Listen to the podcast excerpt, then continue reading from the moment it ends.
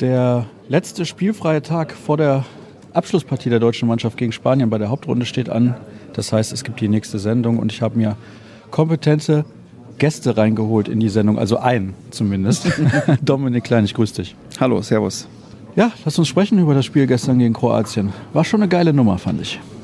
Ja, war eine sehr emotionale Nummer. Köln Teil 2 für mich auch sehr speziell. Ich war mit den Kollegen vom Radio in einer Vollreportage und habe da versucht, auch meinen Kommentar, meine Expertise mit einzubringen, was allerdings dann oftmals damit geendet ist, dass vor lauter Jubeln und Schreien und Mitfiebern der Ton ausgesetzt hat. Also für mich auch sehr intensiv gestern. Ja, da würde ich gerne mal wissen, weißt du, ob man das irgendwo noch nachhören kann? Das wäre ja ganz interessant. Ja, das kann man auf jeden Fall nachhören. Link in Bio, wie sagt man so schön, schicke ich gerne rum. Die Kollegen vom BDR haben hier quasi auf sportschau.de eine Vollreportage angeboten bei den Spielen, wo ARD nicht überträgt. Und somit haben wir das gegen Frankreich in der Vorrunde mal ausprobiert und jetzt auch bei dem Spiel gestern gegen Kroatien. Da wundere ich mich, dass du heute noch Stimme hast. ja. ja, ich hatte zwei sehr gute Kollegen, die mich dann immer wieder mal reingebracht haben oder ich mich dann auch selbst gemeldet habe, um da was dazu zu sagen, was mir auffällt. Und es hat unglaublich viel Spaß gemacht, hat auch schon besser funktioniert als gegen Frankreich. Macht wirklich Spaß im Moment. Ist ja definitiv was anderes, als als Co-Kommentator oder Experte irgendwo seine Meinung zum Besten zu geben, denn da muss man die ganze Zeit auch aufpassen in jeder Sekunde des Spiels und kann eigentlich gar nicht abgelenkt sein. Aber es war natürlich auch eine Partie, die absolut gefesselt hat von Anfang bis Ende. Ja, total. Und gerade nochmal auf die Radiokollegen, Hut ab vor den Kollegen, die das versuchen, denjenigen im Auto zu Hause, die eben kein Fernsehbild haben, zu erklären. Also dieses bildliche Detailreportage, wirklich Hut ab. Und das ist eine ganz große, ganz große Leistung, die die da vollbringen müssen. Ja, aber das Spiel, wie ich es gerade gesagt habe, da konnte man eigentlich nicht wegschauen.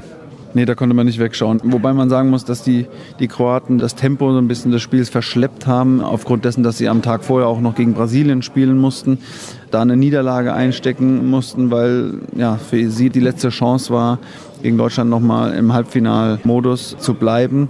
Aber für die Deutschen selber war das der Matchball Nummer eins, der da genommen wurde. Und jetzt freut sich ganz Deutschland, dass wir bis nach Hamburg kommen. Warum aus deiner Sicht hat die deutsche Mannschaft es versäumt, viel früher den Sack zuzumachen gestern? Ja, es gab eine schwierige Phase. Generell muss man sagen, dass wir nicht so gut ins Spiel gekommen sind wie die letzten WM-Spiele. Das war ja immer voller Adrenalin und immer positiv. Diesmal sind wir einem Rückstand hinterhergelaufen und dann Richtung zweite Halbzeit haben wir uns gefangen, konnten durch unsere Abwehrarbeit auf drei Tore vorkommen, hatten dann einen Vier-Minus-Lauf.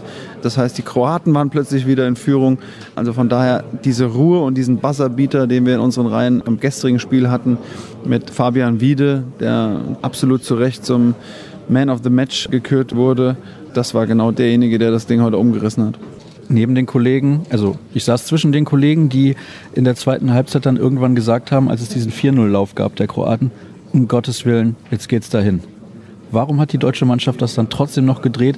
Ich finde das ein bemerkenswertes Zeichen. Viele haben gezweifelt, dass das dann noch möglich ist, vor allem weil man ja auch eine gewisse Geschichte hat gegen die Kroaten, meistens bei großen Turnieren verloren. Aber gestern war das eine super Reaktion und mich hat sehr beeindruckt, dass die Mannschaft so ruhig und geduldig geblieben ist, weil du kannst auch schnell in Hektik verfallen in so einer Lage. Ja, aber unsere Mannschaft kann sich auf eine hervorragende Abwehr immer wieder zurückberufen, die sie hervorragend stellt. Das ist die beste im Turnier. Wir bekommen die wenigsten, die wenigsten ähm, Entschuldigung, wir bekommen die wenigsten Gegentore und da können wir den Innenblock nennen, Patrick Winczek, Hendrik Pekeler, die das hervorragend machen, die natürlich auch gegen Domagoj Duvniak, dem Star im kroatischen Team, aus Vereinssicht hervorragend gestellt haben und nicht zu seiner Qualität bringen konnten. Wobei mir auch Dulle da ein bisschen sehr energiegeladen auch gestikuliert hat, was ihn natürlich auch von seinem Spiel abgebracht hat. Ja, er war früh on fire, sage ich mal. Also die Leistung der Schiedsrichter hat Dude überhaupt nicht gefallen. Nee, das hat man gestern gesehen. Da würde man ihm manchmal wünschen, es sitzt ein Floh im Ohr, der ihm sagt, konzentriere dich auf dein Spiel, verliere nicht so viel Energie, die du am Ende des Spiels brauchst. Aber das ist sein Spiel, das kennt man auch aus Spielersicht. Ich selber weiß, wenn man so im Tunnel ist, dann ist man dann auch auf einer gewissen Ebene mit den Schiedsrichtern sehr emotional. Hat ihm gestern nicht geholfen. Vielmehr Kompliment an das deutsche Team, die einfach in ihrer Abwehr ja wieder den Schlüssel des Erfolges hatten.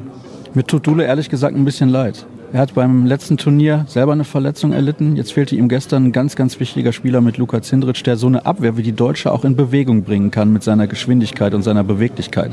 Also für ihn läuft es in den letzten Turnieren wirklich richtig mies, was das angeht. Du kennst ihn sehr, sehr gut. Was glaubst du, wie geht er mit dieser Situation jetzt um? Es steht ja sogar die Olympia-Qualifikation auf dem Spiel für die Kroaten. Das muss man sich mal vorstellen. Ja, aber das heißt ja nur, wie eng die Weltspitze zusammengerückt ist. Auch, dass eine brasilianische Mannschaft in die Hauptrunde kommt und auch die Kroaten bezwingen kann. Nochmal, die Belastungsgrenze ist erreicht, wenn nicht sogar schon überschritten. Und das kann man anhand von Domagoj Duvniak auch in den letzten Jahren erkennen. Er möchte für sein Land spielen. Er hat unglaublich viel Herzblut und Stolz im Herz für sein Land zu spielen. Allerdings gehen die Jungs über die Belastungsgrenze hinüber. Und das sieht man anhand von Domagoj Duvniak extrem. Wie groß schätzt du den Verlust von Martin Strobel für die deutsche Mannschaft ein? Es kommt uns zugute, dass wir jetzt nochmal ein Spiel haben gegen Spanien während diesem Turnier, wo wir diese Position auch nochmal auf andere Schultern verteilen können. Sprich, wir haben heute gehört, Tim Souton kommt zurück. Er wird seine Spielanteile bekommen, um in diesem Turnier schon mal reinschnuppern zu können.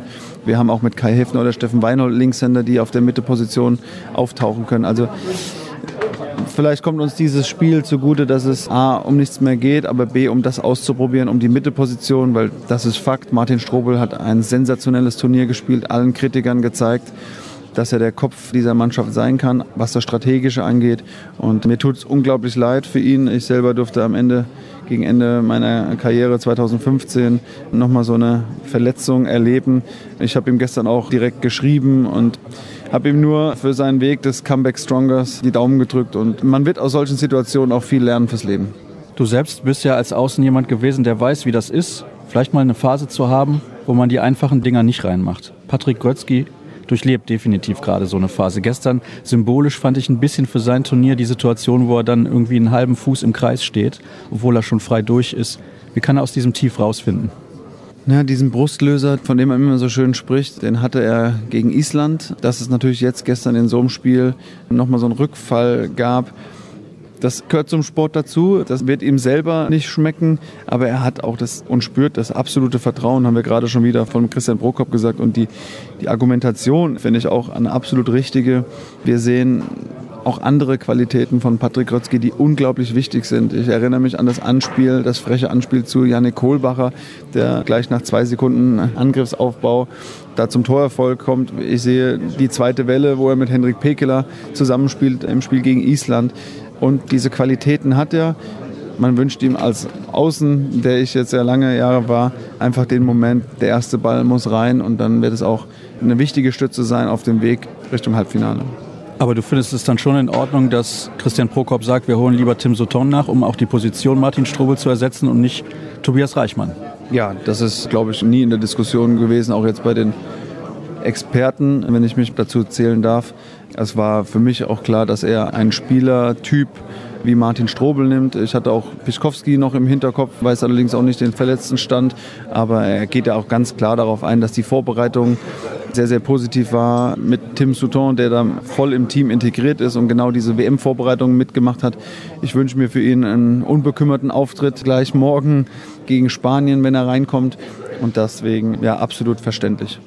Dann kommen wir abschließend noch zu einem Thema, was mich sehr interessiert. Ich weiß nicht, wie du das wahrgenommen hast. Viele sagen, hier finden zwei Turniere statt. Das in Deutschland und das in Dänemark. Wie viel hast du mitbekommen von dem, was in Dänemark abgelaufen ist? Ich weiß, du warst natürlich in München auch in der Halle, deswegen hast du das dort mitbekommen. Aber für viele fühlt es sich tatsächlich so an, als würden zwei Turniere gleichzeitig ausgetragen werden. Ja, es ist in der Tat so, dass man von den skandinavischen Mannschaften, die dort oben sind, weniger mitbekommt. Aber wir sind hier in unserem, in unserem Heimturnier, was Deutschland angeht. Natürlich nur zwei Gruppen und jetzt die Hauptrunde. Aber ich freue mich, dass es jetzt zu einer Zusammenkunft in Hamburg kommt, weil da gibt es vielleicht auch nochmal den Kick und den Reiz, aufeinander zu treffen. Und wenn wir alle sehen, wie sich das anfühlt, wenn wir nach Hamburg kommen. Darauf freuen wir uns sehr. Und dann eine letzte Frage. Was glaubst du? Was muss die deutsche Mannschaft noch deutlich besser machen? Weil ich glaube, es ist noch Luft nach oben. Alle sprechen über ihre überragende Abwehr, aber im Positionsangriff, glaube ich, müssen wir noch einen Tacken drauflegen, damit wir das Finale erreichen. Dass man immer am Maximum kratzen möchte, ist absolut klar. Wir müssen nur wissen, dass wir uns auf den Gegner einstellen, der uns ja auch die Möglichkeiten gibt, so zu agieren. Dass wir ein taktisches Know-how haben, dass Christian Prokop und sein Team bestens die Jungs vorbereitet auf die Spiele, ist absolut klar. dieses Bewusstsein, dass es nur mit den Fans funktioniert, um sich in einen Rausch zu spielen, ist auch klar. Ja, mir gefällt das taktische Spiel. Vielleicht können wir die zweite Welle nochmal da erwähnen. Das sind ja auch Spielzüge oder einfache Tore, wo wir aus dem Lauf kommen.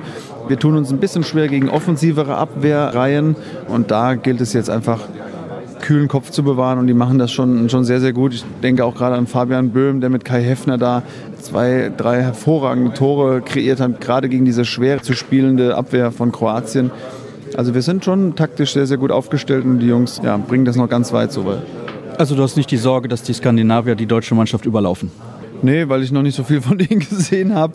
Und das auch ein spannendes Thema wird, wenn wir eben das Halbfinale auf deutschem Boden mit deutscher Halle spielen werden. Wenn die Skandinavier auch mal ein Umdenken haben, sowohl Schweden als auch Dänemark. Also ich freue mich auf Hamburg auf jeden Fall.